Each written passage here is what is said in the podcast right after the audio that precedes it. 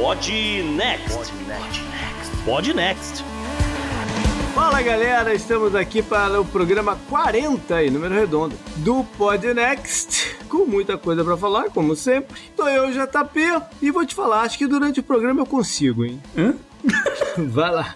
Salve, ouvinte, salve JP, aqui é Gustavo Rebelo. E antes de ser ministro da Economia do que guarda florestal no estado de Washington. Olá, galera. Isabela, diretamente do Rio. E o que eu vou falar agora é polêmico e corro o risco de ser cancelada, mas graças a Deus chegou o verão no Rio de Janeiro. Eu amo esse calor. Essa semana fez um frio danado aqui.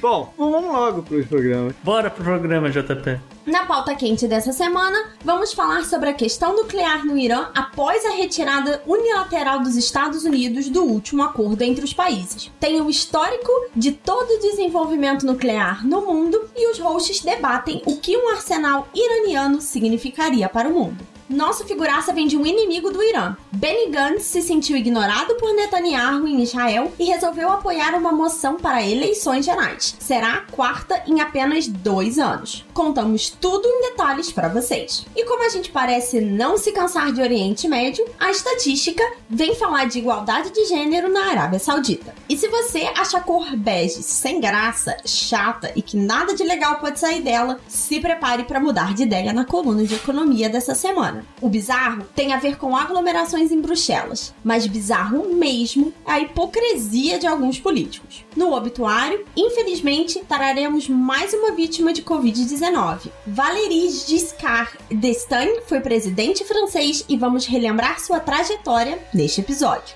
O Gustavo contesta a tese de que ser ministro da Fazenda no Brasil é ter o pior emprego do mundo e traz alguns argumentos sobre isso na coluna de meio ambiente. Os eventos históricos do JP disputaram a tapa estar na pauta dessa semana. E antes das nossas tradicionais dicas, respondemos a duas dúvidas de vocês, nossos queridos ouvintes. Bora pro programa?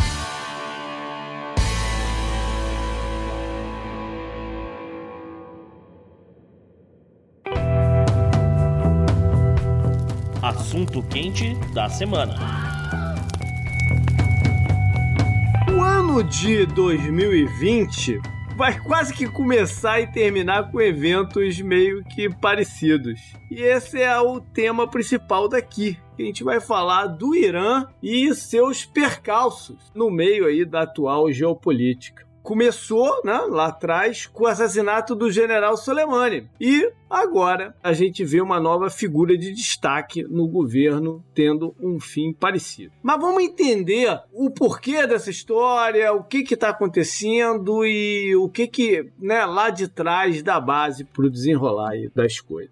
Eu acho que a gente tem que começar colocando em perspectiva quem são os outros players que têm mais tensão com o Irã. Uhum. Os Estados Unidos é muito a cara da parada. Os Estados Unidos é, é uma tensão antiga. Ali na área, a gente tem Israel Uhum. e Arábia Saudita como os dois maiores países que batem de frente com interesses do Irã. E são interesses distintos, os dois. São situações distintas esses dois países. Uhum. A Arábia Saudita é uma coisa muito mais prática. Tem lado religioso e tal, mas é, é muito mais fácil você apontar para a questão do petróleo, né? A disputa comercial e para quem? A guerra no Iêmen, por exemplo, ela é basicamente uma guerra para impedir o Irã de passar os cargueiros ali na região né, do Índico. Então, é muito mais fácil. Mas você tem Israel também, né? Que aí a gente já Sim. falou de crises e conflitos via Líbano, via Hezbollah. E para Israel tem o lance da sua autopreservação. Né? Aquele sentimento, pelo menos é esse que ele sempre vende, o sentimento de que se a gente não se defender e não agir, a gente é exterminado. Esse é até o, o argumento para Israel ter as armas nucleares, apesar de nunca admitir, né? Ele não é Claro, membro do também. TNP por conta disso. Exatamente. E teoricamente a Arábia Saudita, por ter sido o financiador do armamento atômico do Paquistão, a Arábia Saudita tem algum tipo de acordo para esse tipo de armamento também. É, mas é uma coisa bem por baixo dos panos, né? É, exato. É, e tem uma série de países que podem não ter o armamento, mas conseguiriam produzi-lo com muita rapidez e facilidade. Então, Uhum. é, a Arábia Saudita pode ser uma desses, um desses países que, se você for vasculhar, né, se você tem a Agência Internacional de Energia Atômica ou a- algum observador que a gente tem com uma certa frequência visitando os países, não vai encontrar nada. Mas um estalar de dedos e a coisa se transforma. Tá ali do lado do Paquistão, né? Sim.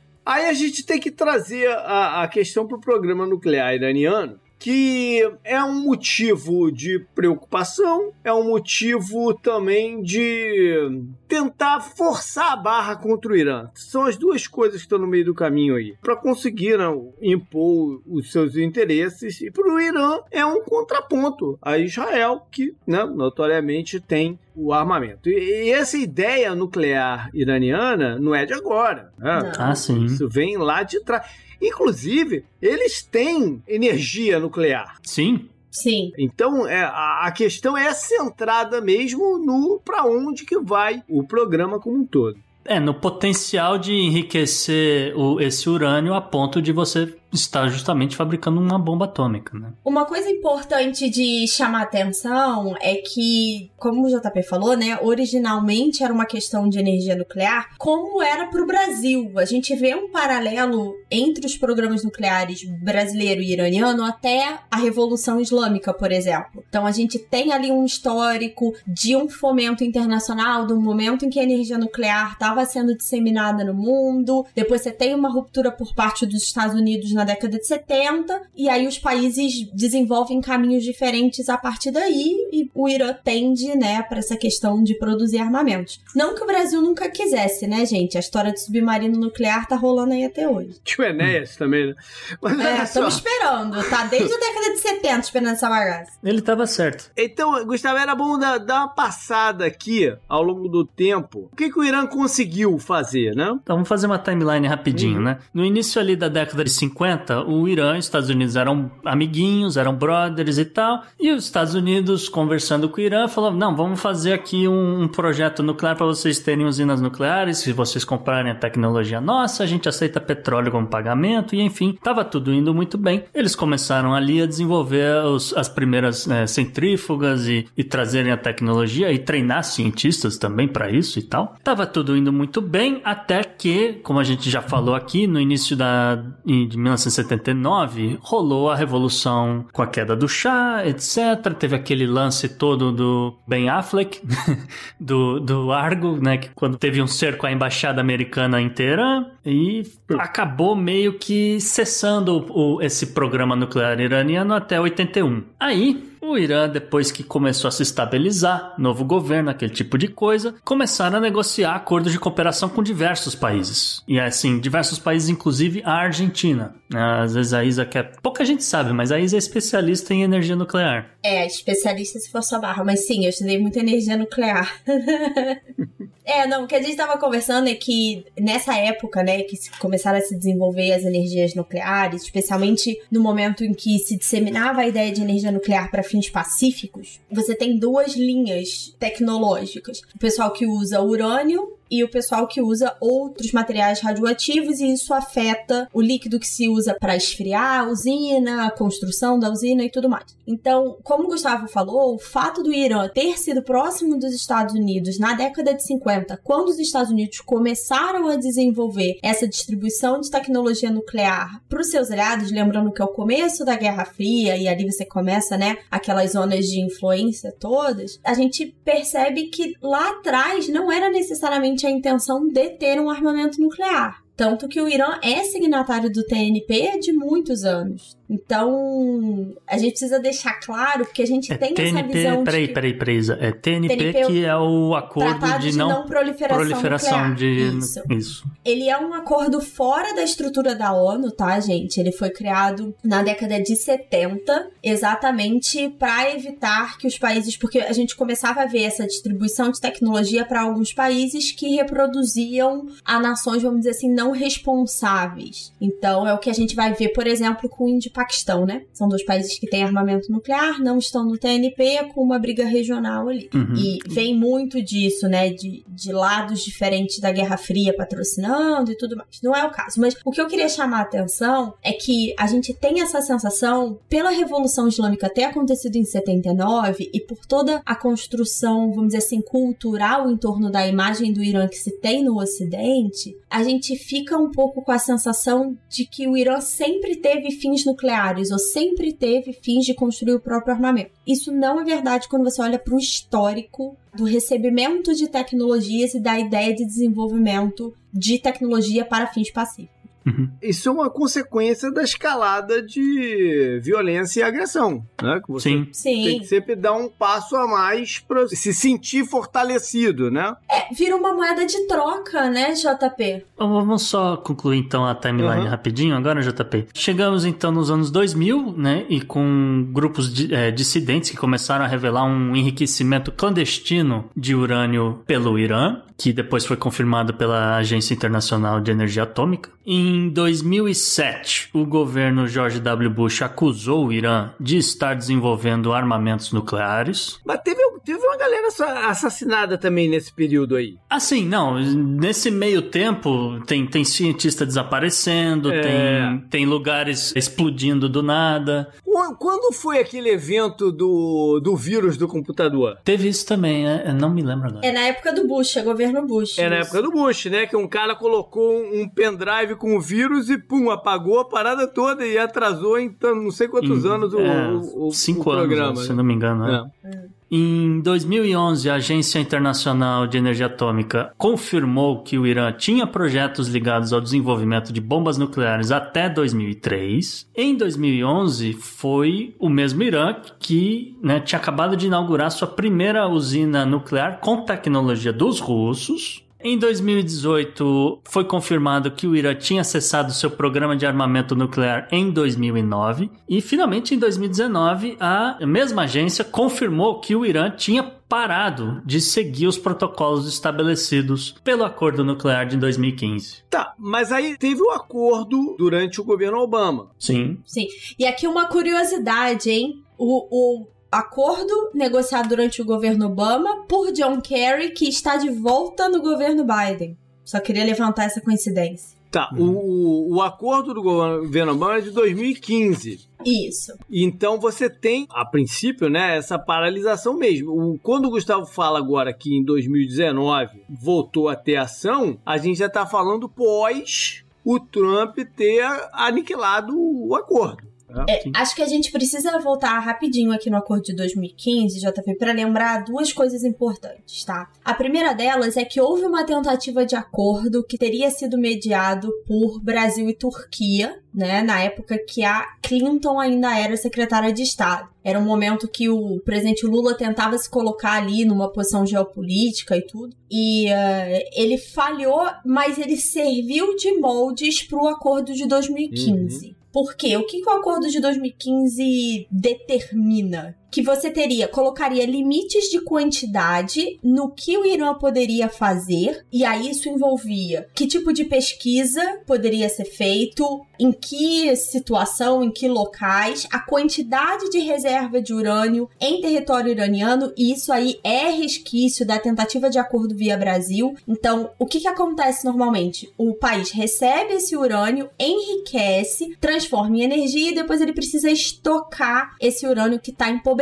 e é esse urânio empobrecido que pode vir a ser adaptado para armamentos de alguma maneira, ou esse urânio que chega no país é enriquecido de uma forma diferente. São diversas formas de fazer bomba. Quando você limita a quantidade de reserva de urânio que fica dentro do Irã, você limita essa, esse potencial aí nuclear no sentido bombástico da coisa. Então, você limita a quantidade de centrífugas, que é, para quem não sabe, é o aparelho que efetivamente enriquece, e a quantidade de material lá dentro. E, para mim, o grande pulo do gato, que foi o que fez o acordo de 2015 funcionar com os Estados Unidos e não com Brasil e Turquia, você cria uma legitimidade quando você envolve uma série de países europeus que legitimavam a noção de cooperação internacional e levam esse acordo para um novo nível. É muito diferente quando você tem tem Brasil, Turquia conversando com o Irã do que quando você tem Alemanha, França e Estados Unidos fazendo acordo com o Irã. E é engraçado que quando o Trump acaba com o acordo, né? Uhum. Os países europeus ficaram, oh, mas não, não deveria, não sei o quê, mas ninguém fez nada. Ou seja, eles estavam ali só realmente para dar o, a garantia moral. Exatamente. Porque apitar de fato não apitavam porra nenhuma, né? E essa é uma das críticas, a gente pode falar o que a gente quiser do Irã, tá? Mas essa é uma das críticas que o, o governo iraniano fez. Europa, uhum. você tá aqui fazendo o que nesse acordo? Porque uhum. claramente quem tá rompendo o acordo é os Estados Unidos. Eu não dei motivo nenhum para isso. Depois, é meio que assim, né? O cara faz a merda, eu vou aqui, vou me defender, eu vou fazer, né, o que eu poderia, já que o acordo foi quebrado, e depois quem sai mais lençóis sou eu. Então, o Irã botou o dedo muito nessa ferida. E, assim, a contrapartida do acordo era a questão de sanções. Por quê? Porque os Estados Unidos, depois de perder a boquinha dele lá no Irã, a partir de 79 começou a sancionar o Irã, a ponto de que chegou hoje em 2020 a sancionar o país em até 500 bilhões de dólares. Assim, incluindo indivíduos, empresas e uhum. tudo mais que possa estar envolvido com o Irã hoje no mundo. A contrapartida do acordo era a gente vai tirar essas sanções, etc. O que o Trump fez foi impor ainda mais sanções. E aí quebrou o acordo. Pois então, mas o, o que, que o Trump alegou para quebrar o acordo? Se não tinha nenhuma indicação de que o Irã estava fazendo isso. É, só disse que o acordo não era bom. Era muito frágil, não? Esse é o argumento dele. Uhum. JP, eu vou te fazer uma pergunta que é: o Trump precisou de algum argumento para fazer alguma coisa de política externa no governo dele ou porque só saiu da cabeça dele? Ele rompeu com o TPP porque não era bom o suficiente. Então, ele não fez era bom o... Por exemplo, por que ele rompe com um acordo relativamente estável com o Irã e se dispõe a negociar com a Coreia do Norte? O que eu quero quero dizer é que, mais uma vez, reforça o quanto que o papel europeu era babaca. Sim. Não, não, era nada. Sim, e assim, eu queria complementar o que o JP tá dizendo, é por que, que o Trump se deu a louca, né? Ah, ele resolveu que o acordo era ruim? Não. O Trump, ele escutou Israel, ele escutou a ah, Arábia sim, Saudita. Sim, isso é verdade. Ele agiu como proxy desses dois países. Não é que ele acordou de manhã e falou: ah, é. ah, eu quero terminar o acordo nuclear com o Irã porque me deu na telha. Não. Exatamente, mas o meu ponto só é que todo o processo foi muito frágil de argumentação. É muito preocupante isso, porque os acordos não, não, não vale nada nunca? Qual que vale e qual que não vale a partir de agora? Pois é. JP, a gente pode entrar nessa discussão de concerto internacional, né? De como é que isso funciona a nível internacional. É o que a gente chama de anarquia. Você não tem ninguém que comande os outros países para dizer que eles devem ou não devem fazer alguma coisa. Uhum. Então, quando você tem um líder no estilo do Trump que radicaliza, e aí eu tô usando isso no sentido de tomar decisões radicais sem ter muita lógica para isso, isso só fica provado né? Claro. Então, esse acordo era muito delicado, como a gente falou. A, a, Europa se provou um player fraquíssimo nesse sentido, não se impôs quando se impôs com outras questões perante ao uhum. Trump. E também, o Gustavo, quando citou a questão das sanções, é o seguinte: as sanções americanas não é só do governo americano contra o governo iraquiano. Os Estados Unidos impedem que empresas façam negócio com o Iraque. Então, às vezes, empresas europeias não podem fazer negócio com o Irã, porque senão elas não conseguem entrar nos Estados Unidos. Então. com o Iraque também. com o Iraque também. Onde, onde eu queria chegar é que isso tudo dificulta muito um próximo acordo. Né? Porque claro. ele fica sem credibilidade, fica tudo sem credibilidade. A gente vai assinar isso aqui pra quê? Pra, pra daqui a pouco jogar no lixo de novo? Né? Vou então, assinar com um democrata se o próximo presidente for republicano, o que, que acontece? Exatamente. Dificulta muito qualquer perspectiva de, de, de um novo acordo. Mas aí a gente teve esse escalonamento de sanções, ao mesmo tempo tiveram né, ações financiadas barra estimuladas pelo Irã, que a gente sabe foi pelo Irã, mas como, por exemplo, ataques ao consulado americano no Iraque, por uhum. grupos rebeldes, né? Mas que é, era muito evidente a mão do Irã por trás disso. Então, uma coisa vai levando a outra, né? Uhum. Aumenta aqui, aumenta ali, aumenta aqui, a, aumenta ali. A base americana em Bagdá sendo atacada é, por milícias que sabia-se que eram financiadas de fato pelo Irã. Exato. Aí a gente chega, então, no evento que a gente iniciou o ano, Uhum. né? Que foi o assassinato do general Soleimani. Um ataque via drone, né? Num, num- num- num comboio de, de carros no Iraque, dentro do Iraque, Uhum. e explode o carro dele e tal. E aí foi uma gritaria, todo mundo com medo que o mundo fosse acabar e tal, que é o ledo engano, né? Que pouco depois ia vir o corona e isso ia ficar em, em penúltimo plano. né? É, o que pouca gente sabe é que logo depois do assassinato do Soleimani, teve aí uma radicalização do discurso no Irã e no Iraque, e em resposta a essa radicalização de discurso e aí alguns desses é, pequenos ataques terroristas, o Trump estava pronto para fazer um ataque de mísseis e talvez até nuclear no Oriente Médio, e, foi meio que cancelado em cima da hora, né? É, eu não sei se chegaria a isso, né? Você acha que não? JP, a gente acabou de provar que o Trump não tem necessariamente uma racionalidade lógica. Ele não tem racionalidade, mas ele não é belicoso. Ele não é belicoso. Ele não é belicoso. Gente, vocês confiam é. tanto. Não, não é confia. é, é- é ver a sequência de, de decisões dele externas, né? É, não começou nenhuma guerra nova, etc. Exatamente. Mas- Qual, foi, qual foi o presidente americano que não começou guerra nova nenhuma? Só ele. Só ele, né? Não? Só isso vale uma nota, uma nota no- em algum livro de história. Mas, JP, vamos seguir aqui o ano, porque em agosto de 2020, o Abu Muhammad al-Masri, que era o número 2 da Al-Qaeda, foi morto em Teherã pelo Mossad, sendo que né, a inteligência de Israel confirmou que foram eles mesmos que ah, viram o cara lá, o cara tava de bobeira e pegaram ele.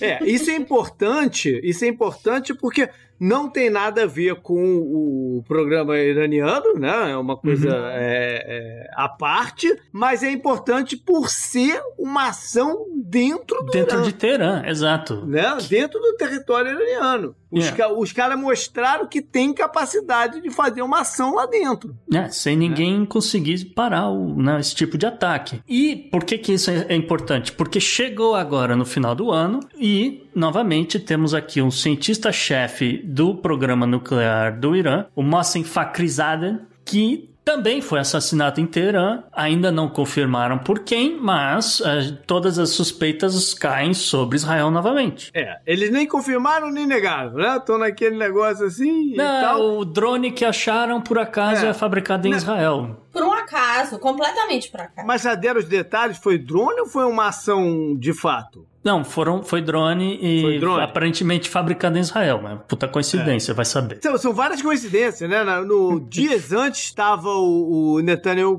ah, reunido Se encontrando com com o e MBS. com o, é, com o MBS. Então são, são várias coincidências aí, né? Uhum. É, em termos de botar na balança, esse cientista não tem o peso político que tinha o general Soleimani. Ah, com né? certeza. De- Não. da, da- da população ir pra rua e, né, e aquele Uhum. alvoroço e exigir retaliação. coisa- Ele não tem a mesma, né, o mesmo peso, o meu apelo Uhum. para esse tipo de coisa. Ainda assim, é muito fácil entender que essa ação, se concretizada de fato por Israel, com ou sem ajuda de algum outro grupo, né? Ela não paralisa o programa nuclear iraniano. O, É. o programa iraniano já, já tá na continuidade. Né? Sim, rola um, rola um atraso, É, obviamente. rola um atraso, mas nada demais. É, é, é, não tá concentrado na figura dele, do cara Não, que não. morreu. É que é muito Entendeu? simbólico, né? fica mais a evidência de que essa ação aí do, do, do Gabriel Alon, aí, que é um personagem né, que eu- que eu falo.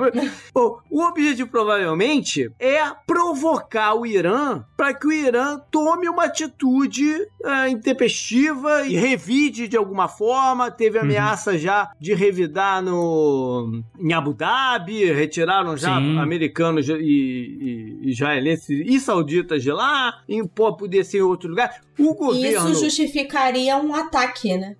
Uhum. justificaria um ataque, e mais é mais um componente de dificultar um acordo. Porque o que esses caras não querem é um novo acordo. Só que aí leva ao próximo ponto aqui, que é o seguinte: existia uma pressão sobre o governo do Irã para se pronunciar e fazer alguma coisa, porque você matou três pessoas influentes em meses, né, de distância entre uma e outra. Eles devem algum tipo de explicação pro povo, porque né, senão você não sai nem de casa, por qualquer Claro, é. coisa aqui alguém vai te matar, né? Então foi que o Conselho da Guarda Revolucionária Islâmica se pronunciou. E eu achei que eles jogaram muito bem. Eu tenho que tirar o chapéu pra esses caras em termos de teoria de jogos, sabe qual é? Os caras mandaram muito bem, que é o seguinte: eles determinaram um prazo de dois meses para que sanções contra o Irã sejam retiradas. Se as sanções não forem retiradas, não tem acordo novo. Se você fizer uma conta, dois meses vai dar ali uns 10 dias depois que o Biden tomar posse. Ou seja, você tomou posse muito bem, senta aí no salão oval, assina aí uma carta dizendo a gente vai levantar, levanta aí umas sanções contra a gente, senão a gente não vai nem sentar na mesa para negociar porcaria nenhuma. Agora, tem um detalhe, porque se os Estados Unidos nada fazem, o Irã fala: bom, tu não tem problema nenhum, a gente tá tocando aqui o nosso programa nuclear, vamos enriquecer, acabou. Porque essa é outra parte da determinação. A determinação dos caras falou: pode enriquecer até 20%. Né?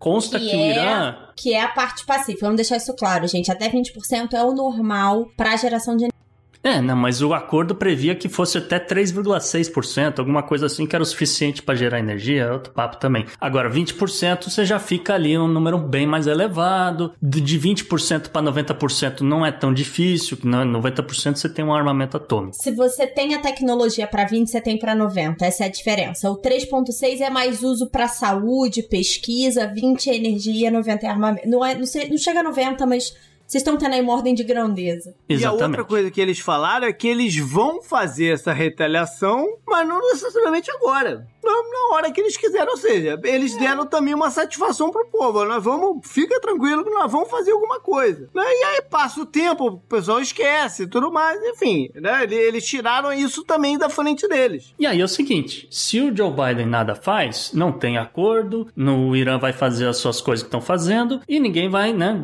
saber se estão desenvolvendo bomba ou não, etc. Talvez só essa galera de Israel que tá lá espionando. Pois é, até Israel fazer outra coisa. né? Exatamente. Se o Joe Biden faz alguma coisa nesse, nesse, né, logo depois de tomar posse alguma coisa, o Conselho da Guarda, né, o, o Ayatollah vai vir a público e falar, tá vendo? A gente colocou os Estados Unidos de joelho. A gente só ameaçou aqui fazer um negócio e eles já assinaram aqui, tiraram sanções. Agora vai, nosso país vai melhorar, etc. Ao mesmo passo que Israel e a Arábia Saudita vão olhar pro Joe Biden e vão falar, mano, qual é a sua? né? Exatamente. pra mim, acho que essa é o grande consequência. É, o Joe Biden vai assumir com esse pipinaço esperando por ele, né? É. Se você me perguntar, né, se permite uma opinião aqui sobre o assunto, é, eu acho que o acordo nuclear é sim muito intrusivo, é muito draconiano nessas sanções e tudo mais. E eu entendo esse argumento o de acordo ou as novas sanções? não, não, não. O acordo em si de 2015, mesmo com, com o Irã concordando, etc., eu acho ele muito intrusivo, muito draconiano. Se o Irã. Eu entendo a preocupação. Ah, meu Deus, mais um país com um armamento nuclear, então, de repente, né, isso aqui pode cair na mão de algum terrorista, etc. Eu duvido muito que o Irã fosse entregar uma, uma bomba nuclear na mão da Al-Qaeda, por exemplo, porque isso seria muito fácil de provar. E, né, por mais que uma tragédia pudesse acontecer, você podia descobrir que veio do Irã, e aí a cacetada que eles iam tomar era muito maior do que essas sanções que eles já Eles sofreram. bobos. Eles, não são bobos, né? É, não eles são burros, né? Então, assim, se você for pensar, né? Bom, o Paquistão, tem, tem- que é um país que tenha mais gente maluca com disposta a matar, né, americano, não sei o que, do que o Paquistão, não tem. Até hoje, o Paquistão não, não usou essa bomba contra ninguém. Poderia jogar agora na Índia, que eles invadiram o negócio da Caxemira, etc. Agora, eu não vejo o Irã fazendo esse tipo de coisa. Então, se o Irã quer ter armamento nuclear, deixa. Vai, vai Não, mudar não. nada. Eu discordo 100% do que o Gustavo falou desde o começo da questão do acordo, tá? Eu não acho esse acordo draconiano de nenhuma forma. É, a gente pode discutir a intensidade das sanções que eram impostas antes ou agora ao Irã. Aí sim, agora eu acho o acordo lógico de diversas maneiras. Agora, essa questão de, ah, poxa, porque o Paquistão tem bomba. Por que, que o Paquistão não usa bomba? Porque ele vai usar na Índia, e aí a Índia vai usar nele, é destruição mútua assegurada, que é o que manteve a Guerra Fria fria por 40 anos. A lógica que se aplica a armamentos nucleares não é a mesma lógica que se aplica a outros tipos de é, conflitos, por exemplo. Então, a questão do Irã ter um armamento nuclear naquela região pode levar a uma escalada de que outros países se sintam ameaçados pelo Irã e também queiram se armar, e dali você começa a perder o controle. Então, O Irã é uma peça nesse tabuleiro de xadrez do Oriente Médio muito importante e o fato de a gente estar tá lidando com armamentos nucleares, a gente está tratando de um assunto completamente diferente. Tanto que quando você olha para as instituições mais fortes que a gente tem em relação a armamentos nucleares, que seria o TNP, que é um tratado, e a Agência Internacional de Energia Atômica, que é vinculada à ONU, mas ela é vista como uma entidade separada. Porque qualquer movimento em relação a armas atômicas que esteja relacionado a um país ou outro, a uma política ou outra, ela perde legitimidade perante os países do globo como um todo. Então, assim, eu vou discordar do que o Gustavo falou, porque a dinâmica é muito diferente. Não é simplesmente deixa o Irã ter uma arma, porque ali você muda toda a geopolítica do Oriente Médio. Mas o Irã nunca assinou o TNP, então não faria muita diferença também. Ele assinou o TNP sim. O Irã é signatário do TNP. O Irã é signatário do TNP. Os países que não são signatários do TNP são Israel, a Coreia do Norte assinou e saiu, Irã e Paquistão.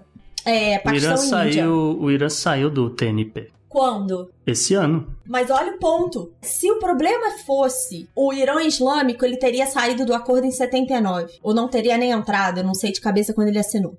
Se o problema É, fosse. a saída é, dele é mais pra po- poder de barganha do que qualquer outra coisa. Exatamente, é o que eu acredito. Se o negócio dele é o poder de barganha, né? Não é interessante ter um armamento. Imagina um Irã armado, gente, no meio do Oriente Médio. O que, que isso pode causar? Ué, imagina o, o que que não é o- a arma de dinheiro que a Arábia Saudita ali do lado financiando todos os, os terroristas uh, wahhabitas. E aí? E aí, Gustavo, eu volto na seguinte pergunta. Olha só, a gente começou esse programa, Gu, falando que a Arábia Saudita pode a qualquer momento chegar a desenvolver uma arma nuclear. Ela tem meios pra isso. Sim. Por que, que ela não tem, então? Porque isso muda o tabuleiro da geopolítica. Ela Mas ter o um armamento MBS causa... também anunciou, o MBS também anunciou que apesar deles, né, ele ele não vai reconhecer que o armamento do Paquistão também é dele, mas ele falou que apesar disso eu vou fazer a minha própria bomba também. Quer dizer, bomba ele não chamou, ele falou meu próprio programa nuclear, né? É a mesma coisa. Existe uma diferença entre você falar e você agir. Pra quando a gente tá falando de armamentos nucleares, é um outro jogo completamente diferente. Então, você mesmo citou ali, né, a teoria de jogos, como é que você mexe nessa brincadeira. É, é a história da galinha. Quem conhece o jogo da galinha, vocês já ouviram o- o- a teoria dos jogos do jogo da galinha? É uma galinha de borracha. Tem dois lados puxando. Quem soltar primeiro, perde o jogo. Sim. É isso. Armamento nuclear é isso. Você blefa, blefa, blefa, porque se você for levar isso adiante, o custo é muito maior para todo mundo. Então, assim, eu vou ter que discordar claramente. Se você aí, Joe Biden, está ouvindo a gente, o Gustavo não é um bom candidato para secretário de Estado, no meu ponto de vista. É, mas, assim, eu, eu tenho que discordar de você, Gu, nesse sentido. De- simplesmente dizer, deixa desenvolver, cara, Quem é que pode ajudar o Irã nessa situação? Porque a, a Europa a gente bota de lado já, né? Porque não, não vai fazer nada. A China. Não, a partir do momento, vamos dizer, né? Vou voltar naquele cenário que a gente falou. Tem duas opções. Ou o Joe Biden faz alguma coisa, ou ele não faz nada naquele período ali. Se ele não fizer nada naquele período ali, aí o Irã vira basicamente um estado satélite da China, na mesma hora. Pois é. Então tem, tem tudo isso pra ele lidar, né? A partir de janeiro. tem tudo isso para lidar, e aí eu vou deixar várias perguntas no ar aí. É, eu acho que o custo para a China apoiar o Irã no armamento nuclear é, putz, gigantesco, mas eu acho que ela teria aí interesses econômicos, né, de se alinhar, porque aí você, que nem falou, né, cria aí esferas de influência à lá Guerra Fria. Mas para ela entrar como player na área nuclear, eu acho que ela não vai pagar esse preço.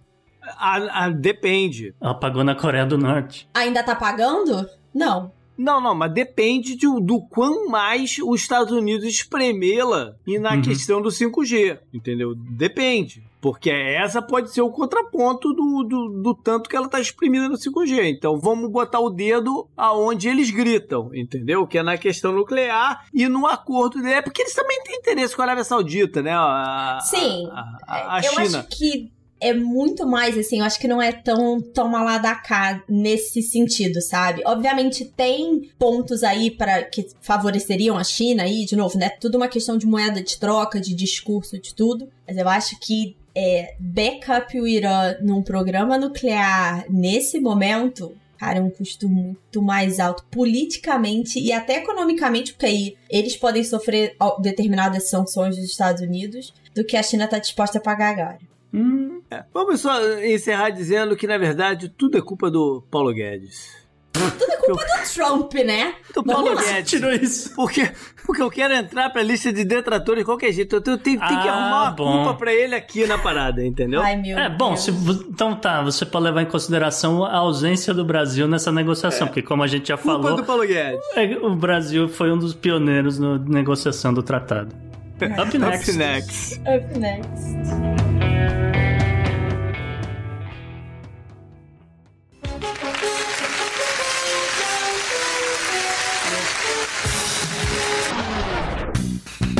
Gustavo, vamos continuar na área né? Porque surge uma notícia de Israel bem relevante e aí vem a personalidade da semana. Exatamente, JP. A personalidade da semana é o ministro da Defesa de Israel, Benny Gantz. O Benny Gantz que também supostamente seria dividiria ali o cargo de primeiro-ministro com o Benjamin Netanyahu a favor da governabilidade. Porque para quem não se lembra, na penúltima, não, na última eleição de Israel, desculpa a confusão, porque são, são três nos últimos dois anos e difícil lembrar qualquer qual.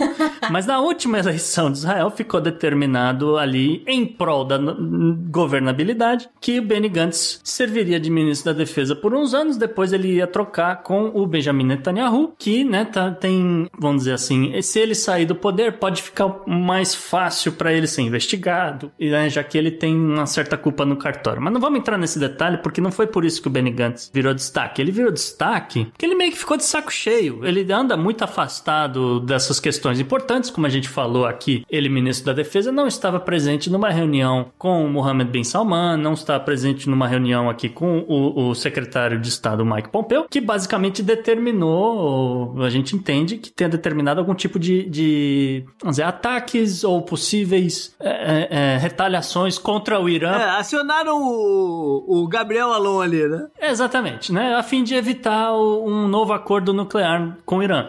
O que basicamente, né, como você está dizendo, ele é o ministro da Defesa, ele deveria saber o que o serviço de inteligência de Israel anda fazendo, no caso aqui o Mossad, que possivelmente apagou aqui o nosso cientista é, nuclear, o, Mo o Mohsen Fakhrizadeh. ainda vou acertar o nome desse cara.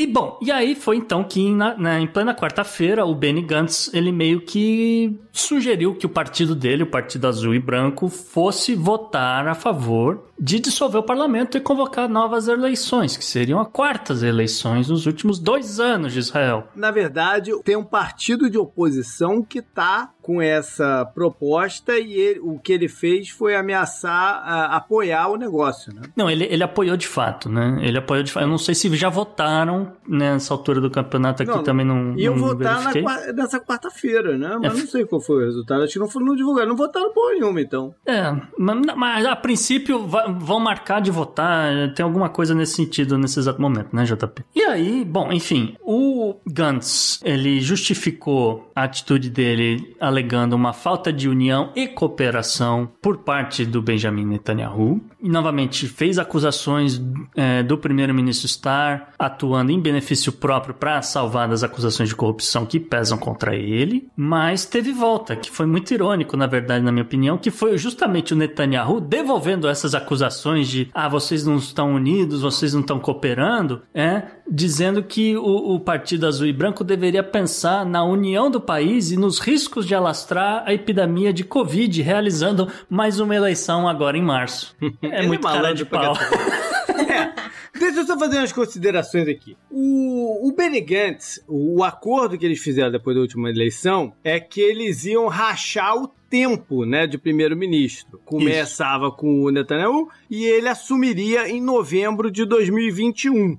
Sim. Né? Enquanto no meio termo ele fica no cargo de ministro da Defesa. Ele provavelmente já tá sacando que vai tomar uma pernada. Uhum. Né? E não vai assumir porra nenhuma em novembro de 2021, né? E o que ele. O, o, uma forma, de repente, ele conseguir isso é porque o, o acordo que eles firmaram, uma das cláusulas de, de rompimento dele é se eles não conseguirem chegar num, num deal pro budget de, de Israel. Né? Orçamento. E o, e o, e o, o orçamento É. E o Bibi tá empurrando com a barriga para justamente poder forçar essa quebra num futuro próximo. Uhum. E aí o que, que o Gantz quer fazer? Ele quer quebrar agora então, porque ele acha que ele tem uma maior chance se uma eleição for, for mais cedo do que depois, é, por exemplo, depois que tiver uma vacinação para Covid. Uhum. Entendeu? Porque agora Israel tá com protesto de lockdown, tá com uma onda lá de, de infecção. Ou seja, a popularidade dele por causa da Covid tá em baixa. Sim. Então ele quer que ele quer o que ele quer em termos de guerra, quando você sabe que uma guerra é inevitável, você quer direcionar o, o local da guerra, a condição. O que ele quer, na verdade, é, é, é tentar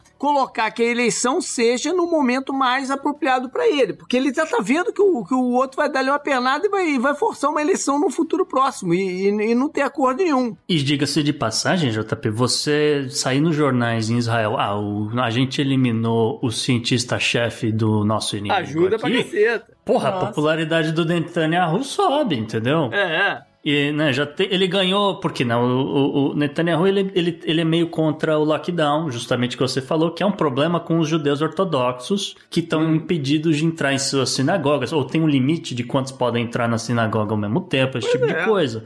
Então, é, existe um descontentamento, por um lado, que favorece o Netanyahu, ao mesmo tempo que existe um, um favorecimento por conta dessa questão aí do cientista, nesse exato momento. Não, é, e, e por causa das pessoas morrendo e, e tudo tudo mais, né? Então tem, tem um descontentamento por causa da, da, da Covid. Então, pro, pro Benny Gantz, esse é o momento ideal, ou em breve, né? Porque a eleição não, você não consegue marcar a eleição pra semana que vem. É, como eu falei, é março, é. É, tem um tempinho uhum. aí, mas ele espera que seja antes da vacinação, por exemplo, né? E aí amenize esse lado pro Bibi. Up next.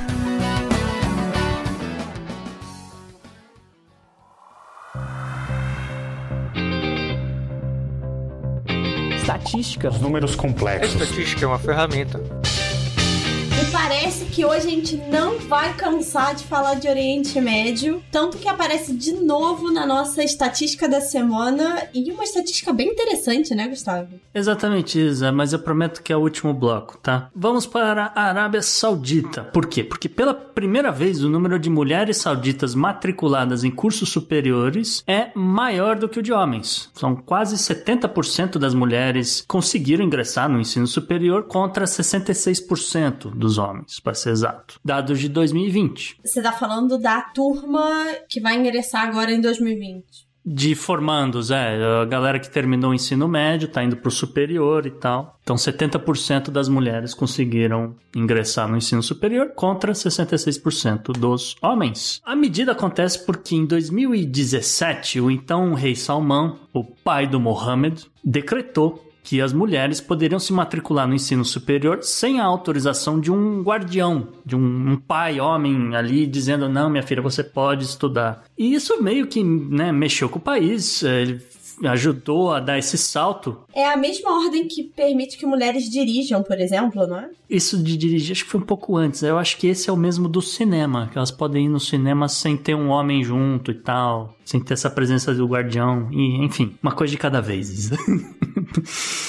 Mas isso meio que fez com que o a Arábia Saudita desse um salto. A Arábia Saudita sempre ocupou um dos últimos lugares, né, vamos dizer, de 148 países, a Arábia Saudita sempre ficou ali no centésimo, quadragésimo, alguma coisa e tal. Mas, com esse número de 2020, o país sobe para a 92 posição do ranking do Fórum Econômico Mundial, que estabelece esse ranking de desigualdade de gênero. A Arábia Saudita ainda ficou abaixo do Japão, só que ficou vários lugares acima da China e da Coreia do Sul. Achei isso interessante também. A princípio, né, são medidas para tentar diminuir essa desigualdade de gênero e espero que isso se reflita no mercado de trabalho e eventualmente na diferença de salários, né, que isso ainda deve pesar pra caramba lá. Eu não sei se as universidades lá são privadas ou estatais, não tenho a menor ideia. Eu entendo que seja o ensino e a saúde sejam 100% bancadas pelo governo. O que muda é assim, quem tem acesso à bolsa para estudar fora, esse tipo de coisa, que ainda rola machismo,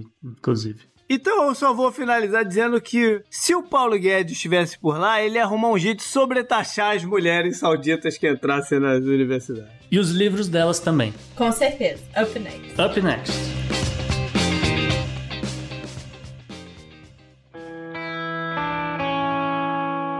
Economia. Economia. Economy. Economy. Economia mundial. Bela, e aí? Temos uma característica americana aí na economia da semana?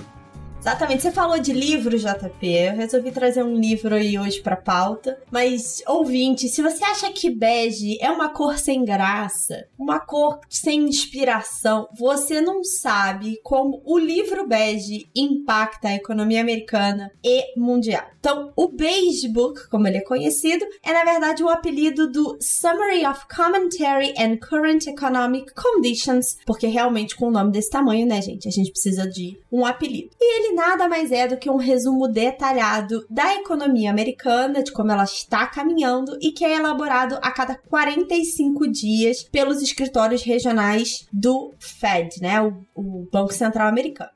E aí, se você já tentou ler um relatório econômico, você sabe que normalmente é uma coisa com muito número, muito gráfico e que tá sempre olhando para o cenário como um todo, para tendências macroeconômicas. O livro bege vai na contramão disso aí e dá muito mais atenção para a economia real, para quem vive essa economia no dia a dia. Ele sai a cada 45 dias porque ele é liberado logo antes das reuniões do Fed e serve como um dos instrumentos para informar o órgão sobre as medidas que podem vir a ser tomadas para estimular a economia real. Então, para isso, o Basebook é um instrumento que tem um foco muito mais qualitativo do que quantitativo e se você tentar, por exemplo, procurar um paralelo no Brasil, a gente não encontra. Porque o Banco Central aqui no Brasil libera o relatório Focus, né? Que tem um pouco dessas previsões, mas ele é muito mais técnico e muito mais quantitativo.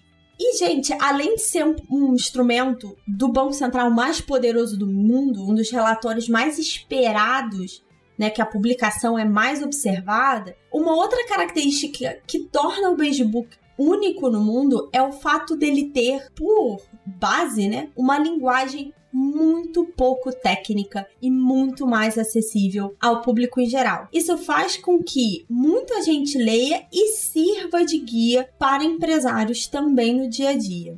Como o Basebook tem essa cobertura mais ampla e ao mesmo tempo acessível, ele retroalimenta a economia porque a principal fonte de pesquisa do relatório são entrevistas com empregadores, empreendedores, empresários, empregados e também economistas. Então, as pessoas que ajudam a criar, que dão dados para criar o Facebook, também usam o livro, né, usam o relatório para informar as suas decisões. Então, quando o Facebook vem muito positivo, a gente vê os empresários se mexendo mais, né, estando mais dispostos a fazer investimento.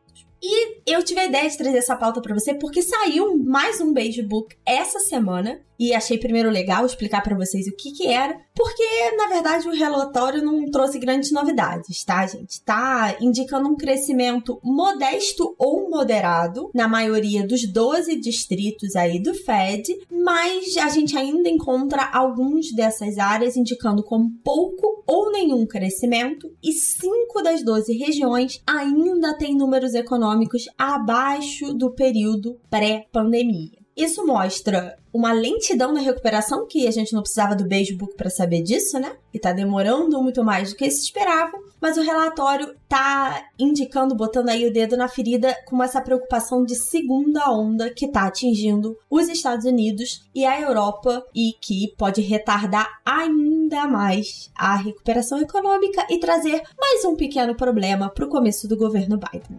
Beleza. Up next. Up next. Up next.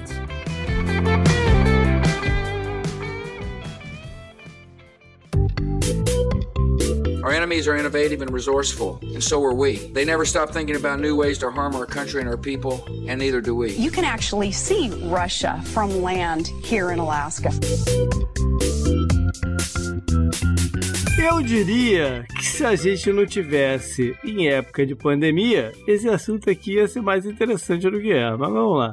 Bom, depende das partes envolvidas aqui, JP. O destaque bizarro dessa semana vem de uma situação inusitada em Bruxelas, na Bélgica. A polícia local invadiu o que seria uma orgia clandestina, já que as aglomerações estão proibidas no país, né, por conta de Covid. Tem número de pessoas que pode e que não pode, não? Ah, deve ser a mesma limitação de.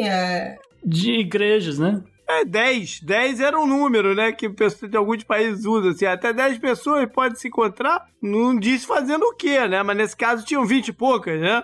Tinham 25 homens, pra ser exato, JP. Pelo que eu entendi, o problema não era o que eles estavam fazendo, era o número de pessoas. Era a aglomeração. O problema era a aglomeração. A gente não pode julgar fetiche aqui. Por quê? Porque existiam nessa orgia pelo menos 25 homens que acabaram sendo presos, a maioria deles ainda pelados, e, né, entre eles, várias personalidades, vários diplomatas. Alguns nomes não foram revelados, não sei porquê, mas vamos preservar a identidade aqui das pessoas, né? Mas um nome vazou. E é um nome polêmico, vamos dizer assim, porque o nome da pessoa é Josef Scheier. E ele é o ministro de Estado da Hungria. Ele foi pego tentando pular a janela. E encontraram ele, inclusive, com a mão toda arrebentada, porque ele meio que estava segurando naquele cano de. Como é que chama? Calha d'água, né? Pra tentando pular a janela, descer do prédio onde ele estava. Peladão. Peladão. Peladão. Acontece aqui que o Shire ele é um grande aliado do Viktor Orbán. E mais do que isso, ele foi a pessoa responsável por parte do texto da nova Constituição da Hungria, particularmente o trecho que estabelece que o casamento, o matrimônio, reconhecido pelo Estado húngaro, seria apenas entre homem e mulher. E ele tava lá na orgia 100% masculina, é isso? Exatamente. O Josef pediu desculpas ao povo belga, né? Uma coisa uma, super formal assim. Pediu desculpas por violar a determinação de aglomeração do país. Só que ele se negou a comentar sobre o caso da orgia, que ele classificou meio que de cunho privado. Então, por favor, não, não vamos né, investigar esse meu lado privado, etc. Olha, eu não vou discordar dele, mas também não vou discordar que é bizarro, né, gente? Essa galera é, é sempre muito hipócrita, né, cara? É impressionante. É, pra mim esse é o grande problema. O que, que ele tá fazendo na orgia, o problema é dele, mas, porra, há limite na hipocrisia, né? Não, karma is a bitch, já dizia o outro. O Shire, só pra constar, ele é casado e ele tem uma filha com a juíza influente Tunda Randall. É o típico cidadão de bem. Exatamente, é o típico cidadão de bem. E não sei você, JP, mas o- aparentemente o que acontece em Bruxelas fica em Bruxelas, é isso? Fica por lá, eles podem pegar o logo aí. Tá bonito o logo de Las Vegas, tá bonito pra Bruxelas. Up next. Up next. Up next.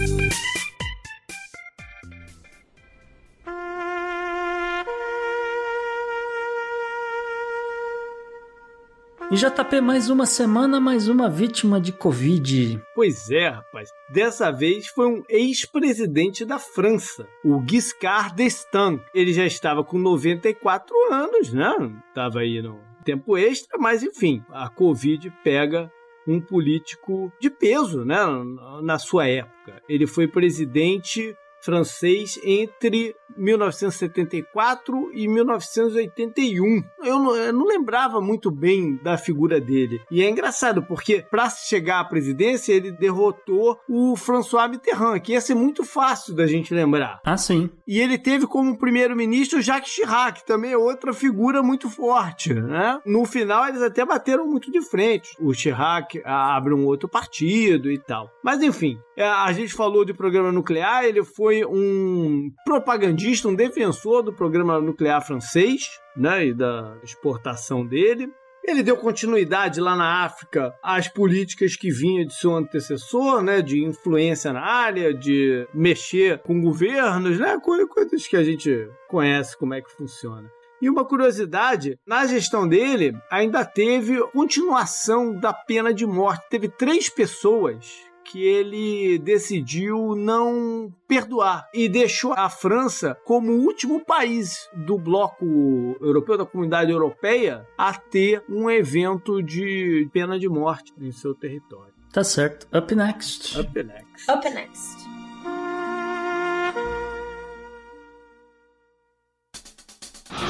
Pela união dos seus poderes, eu sou o Capitão Planeta!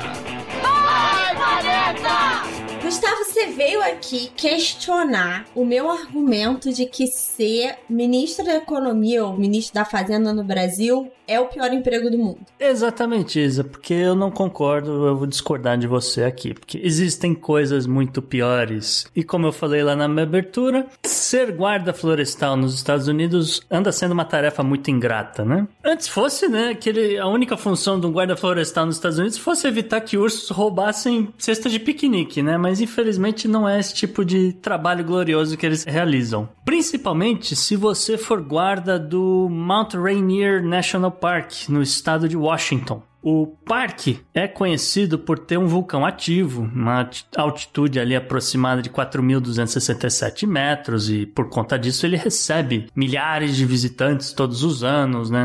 Uma coisa ali meio que no verão inteiro, entrando ali no outono e depois meio que cessa porque fica frio demais. Acontece que muito desses aventureiros, né, gente que vai só para olhar o vulcão, então para praticar ali um, um hiking, né, uma coisa mais uma trilha, né? Essa galera ouve o chamado da natureza e acaba utilizando as geleiras como toalete. Aí chega o inverno, os resíduos congelam e depois vem a primavera, a coisa derrete, só que também começa a feder. E aí cabe justamente aos guardas florestais a ingrata tarefa de cavar fezes durante todo o inverno para evitar o mau cheiro. Agora fala para mim que não é melhor encarar o Banco Mundial, né, pedir dinheiro pro Banco Mundial do que fazer isso. é, não é só isso, mas ok. A gente pode discutir isso aí.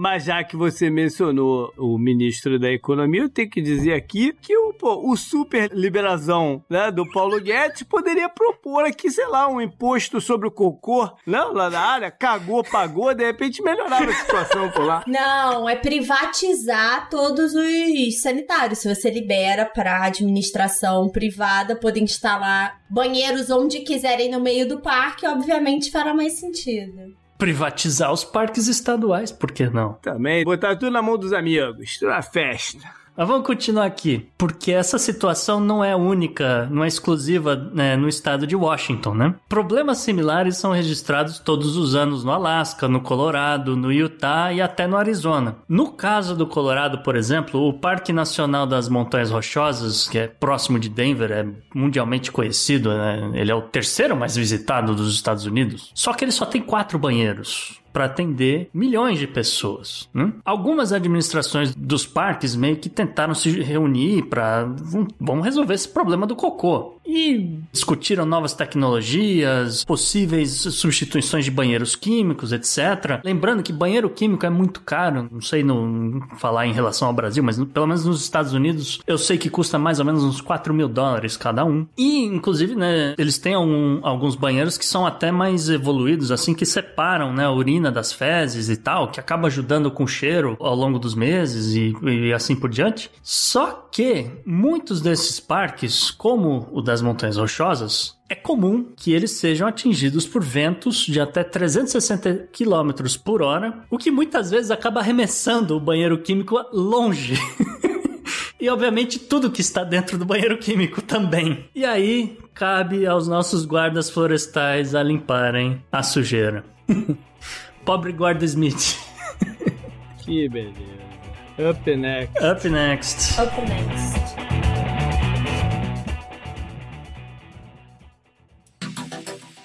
Anote no seu calendário. JP, a agenda histórica dessa semana tá recheada. Olha só, você tá falando isso, foi difícil mesmo, cara. Eu tive que cortar muita coisa, especialmente no dia 9. Cara, o dia 9 aconteceu coisa pra caramba pelo dia 9 aí, ao longo do tempo. Mas enfim, vamos começar lá pelo dia 6 de dezembro de 1971. A gente falou de Paquistão e Índia aí, em algum momento do programa lá, de bomba atômica e tal. Nessa data, o Paquistão rompeu as relações diplomáticas com a Índia. Não por causa da região que a gente imagina, que é da Caxemira, né? Mas por outra região, a Bangladesh, né? Que se tornou o país Bangladesh, porque a Índia é, reconheceu a soberania deles. E vale a pena fazer só uma voltinha no tempo aqui. Quando rolou a partição da parte imperial inglesa na chamadas Índias, né, que se formou o país de Paquistão e o país Índia, aquela região foi para um lado, né, e os bengalis ficaram no Paquistão, que era um país muçulmano, né? E ficou conhecido como o leste do Paquistão, a área do leste do Paquistão. E aí, vale a pena ter um, uma outra oportunidade de falar um pouco sobre essa partição e essa distribuição de 47, que é muito interessante. Mas enfim, eu só quero dizer que na década de 70 eles resolvem né, é, se separar, ganhar sua própria né, independência política, e a Índia não só reconheceu, como apoiou a parada porque na época Indira Gandhi chegou à conclusão que seria mais barato ela colocar dinheiro para ajudar os caras a virarem o país do que receber centenas de milhares de bengali como refugiados na Índia pelos conflitos que já estavam acontecendo. Entendeu? Então é mais um pouquinho do que só reconhecer a soberania deles. Eu tenho, por um acaso desse da vida, eu tenho um amigo bengali que estava trabalhando aqui na universidade, hoje ele está na Nova Zelândia. É sorte dele, aliás. Mas me chamou muita atenção, porque ele falou: Ah, eu sou fulano, eu sou da Índia, me leva para comer numa churrascaria. Aí eu, hã? Assim? Aí ele falou: Não, é porque eu sou bengali, a gente no, no bengali, não necessariamente a gente é hindu, então é, tem várias religiões e tal, né? sou ateu, não sei o quê. Enfim, levei o cara para comer um churrasco. Dezembro 7, então, 1941 às 7h55 da manhã, na ilha de Oahu, lá no Havaí. Cerca de, sei lá, 360 aviões planadores japoneses acompanharam um bomber, né, um avião bombardeiro, e atacaram os navios americanos que estavam corados no porto de Pearl Harbor. O resultado da parada foi cerca de 2.400 mortes né, americanas, mais 1.200 feridos, três destroyers afundados ou inutilizados, cinco dos oito battleships. Né? Qual é a tradução de battleships? Navio de guerra?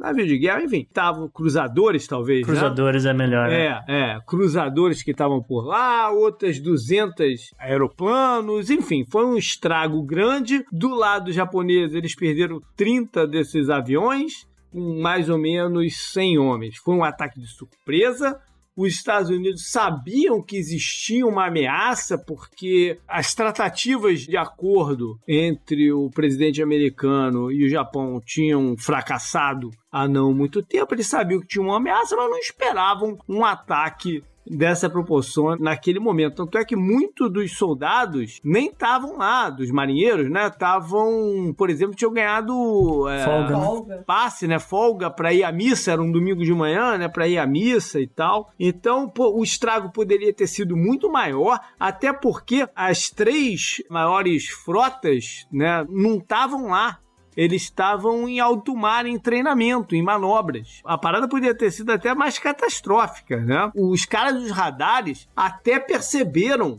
por volta das 7 da manhã, uma movimentação forte de aeronave, mas eles acharam que era parte dessas manobras do próprio Marinha Americana por lá e tal. Ou seja, o ataque foi forte e já no dia seguinte, o presidente Roosevelt foi ao Congresso e aprovaram a entrada dos Estados Unidos na guerra, no Senado, no Congresso, enfim, e três dias depois a Alemanha declara guerra aos Estados Unidos e aí tem todo o decorrer que a gente conhece da Segunda Guerra Mundial. Desses filmes de Segunda Guerra que retratam o lado do Pacífico, o Midway de 2019 que eu assisti é muito bom. É legal? Eu gostei muito, gostei muito. Vou ver. São a Batalha de Midway, né? Não, só Midway, é porque obviamente vai levar a Batalha de Midway e várias coisas que aconteceram depois e tal. Mas é, me chama a atenção porque mostra justamente né, o que você falou, né, tudo sobre Pearl Harbor, etc. Mas o que eles, como eles reconstruíram alguns dos navios que estavam avariados, etc, e já mandaram para o Japão para bater nos japoneses.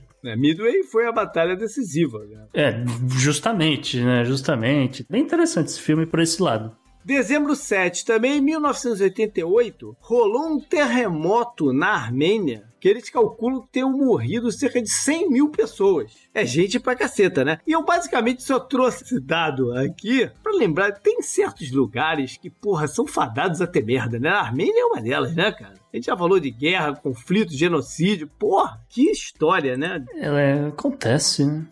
Enfim. Dezembro 8, 1914 uma outra batalha naval, e essa é uma batalha naval de verdade. Foi a Batalha das Ilhas Falkland. Não confundir com Mal... Guerra de Malvinas, Argentina, é, Reino Unido, não. Estamos falando lá atrás, Primeira Guerra Mundial. Alguns navios alemães tinham conseguido uma vitória significativa contra a marinha inglesa na costa do Chile, um pouquinho antes. E animados, né, eles resolveram que podiam hum, atacar também os navios que estavam lá na base de Pembroke, né, nas Ilhas Falkland. Eles acharam que os seus navios eram mais rápidos, e, enfim, que iam bater nos ingleses e sair e ia ficar por isso mesmo. Só que não foi bem assim que rolou. Os ingleses tinham duas novas embarcações com os curiosos nomes de Inflexible e Invincible, que eram rápidas e com alto poder bélico. Então eles conseguiram atirar nos alemães à distância e perseguir os caras. E aí a frota do almirante von Spee se lascou. Eles tiveram seu quatro embarcações naufragadas e tal. Perderam gente pra caramba, perderam mais de 2 mil soldados. E foi uma vitória muito importante dos ingleses, né, dos aliados na Primeira Guerra Mundial, porque eles estavam precisando de uma vitória que desse moral para eles né, nessa época. Né? E além disso, essa é considerada talvez a última batalha naval old style, né? De navios contra navios e tal, um atirando no outro, porque nesse momento não teve nenhuma ajuda, os navios não tiveram nenhuma ajuda aérea ou de minas ou de submarinos em volta, não. Foi navio atirando contra navio mesmo, parada meio, né?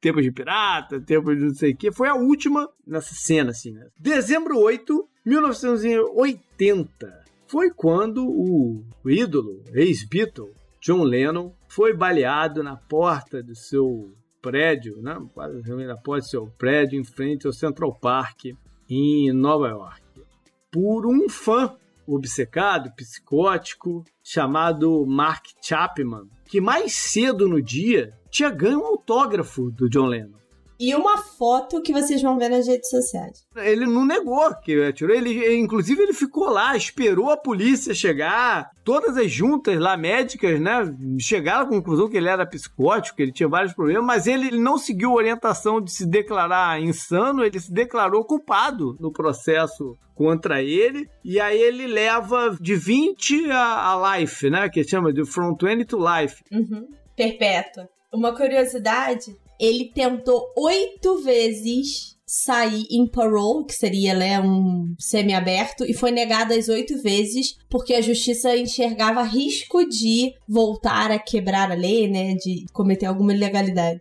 É isso aí. Então ele continua preso hoje em dia. O Lennon que tinha passado por um hiato assim artístico, né, de 75 a 80, mais ou menos, que ele ficou lá mais cuidando da Yoko Ono mesmo. Ele tinha anteriormente ele tinha algumas posições políticas e tal que eram bem provocantes, né? Ele falou, por exemplo, que os Beatles eram maior que Jesus, coisa, coisa do gênero assim. Mas não foi por nada disso que o cara matou ele. Era, foi só um surto mesmo, né? Uma, uma obsessão. E, enfim, lamentamos até hoje.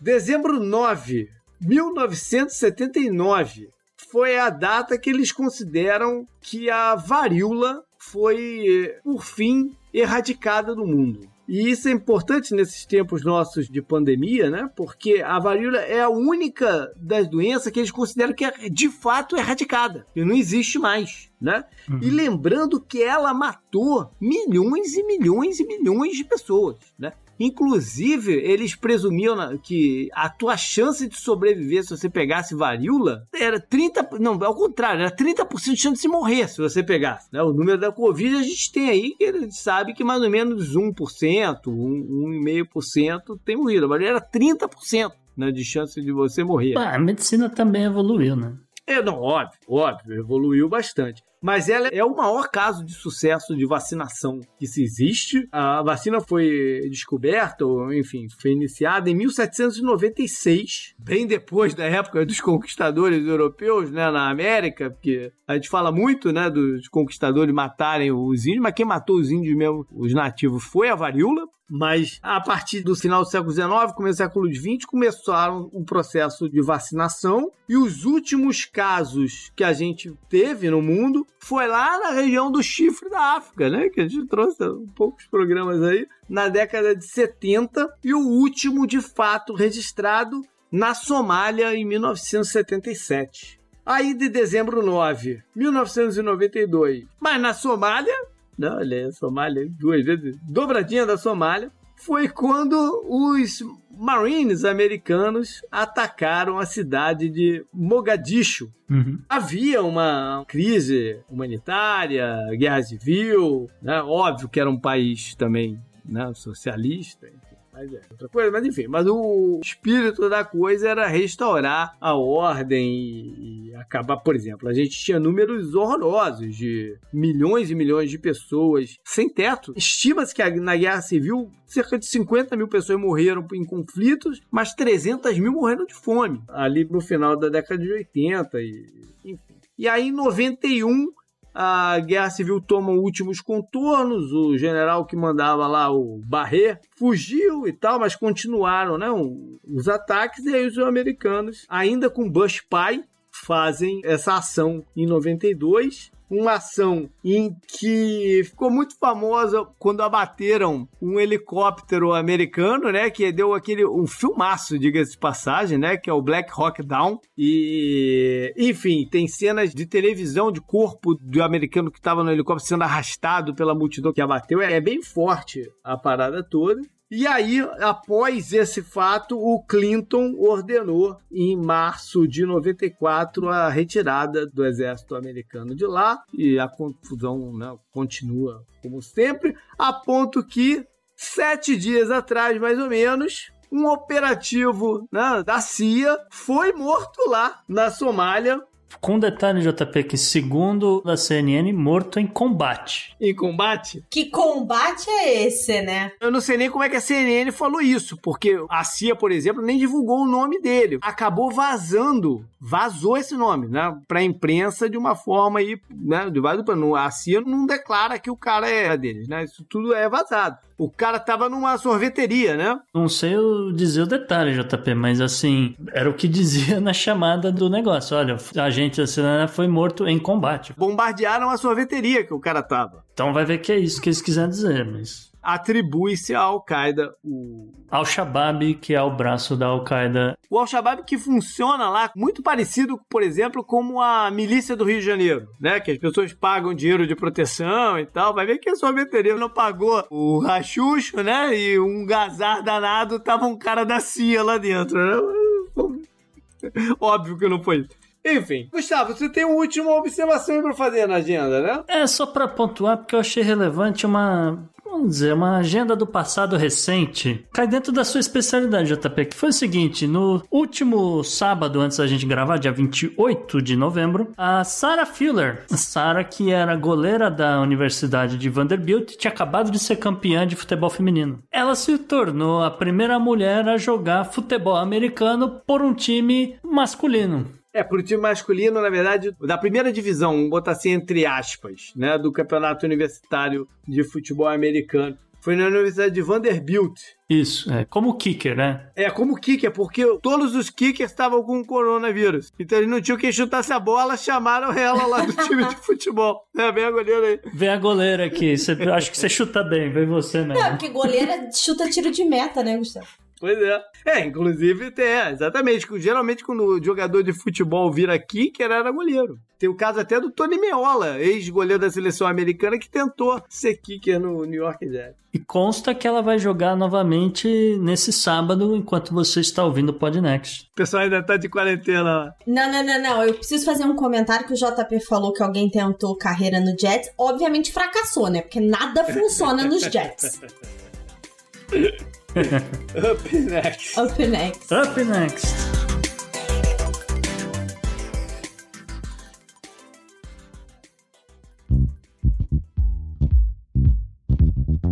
Mensagem, mensagem, mensagem.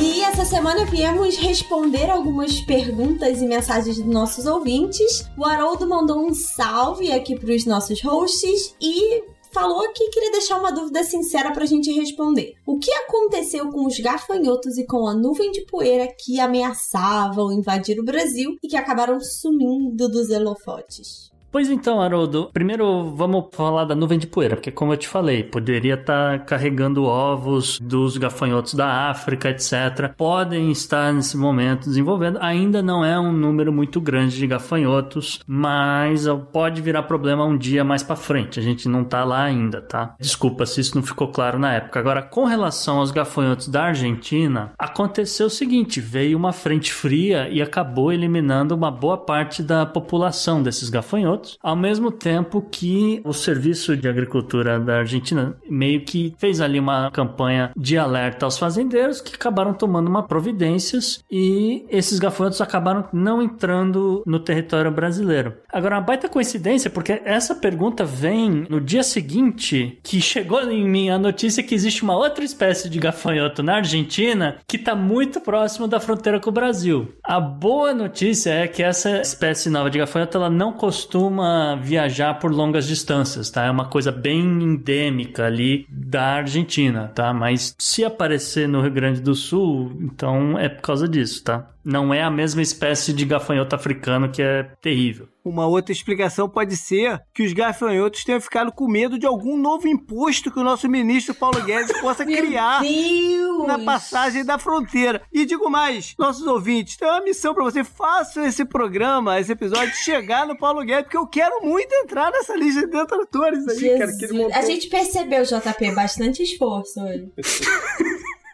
E tem mais uma dúvida do Cristiano Almeida, que aí eu quero ouvir todo mundo desse programa, hein? Levando em conta o baixo desemprego e a situação econômica americana pré-pandemia, vocês acreditam que teríamos um resultado diferente das eleições americanas se não tivesse o Covid?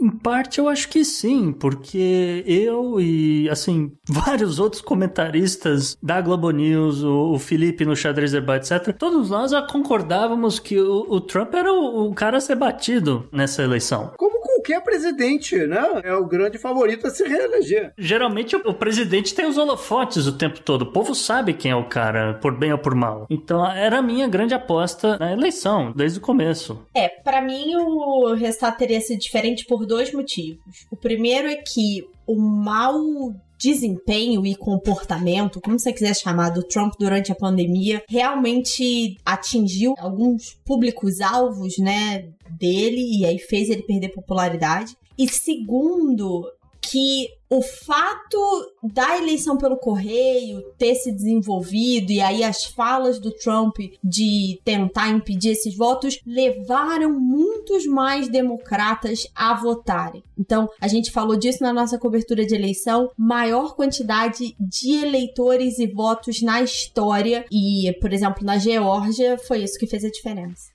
Isso já era uma tendência vindo das eleições de 2018, né? E o Covid foi o grande tema. Você pega a, convenção online americana, por exemplo, o Covid foi o, o grande tema que eles usaram para mostrar a incompetência do Trump. Por esse lado, atacaram bastante. E também a campanha do Trump também tentou usar parte do discurso de Covid contra o Biden, por exemplo, no Arizona, né? Ali, Arizona, Las Vegas, especialmente aquela área ali, dizendo que o Biden ia fechar tudo. Então, tocaram terror em algumas regiões do país que estavam sofrendo muito economicamente. Tentou colar essa imagem que a gente viu que não funcionou. É isso aí, up next. Up next.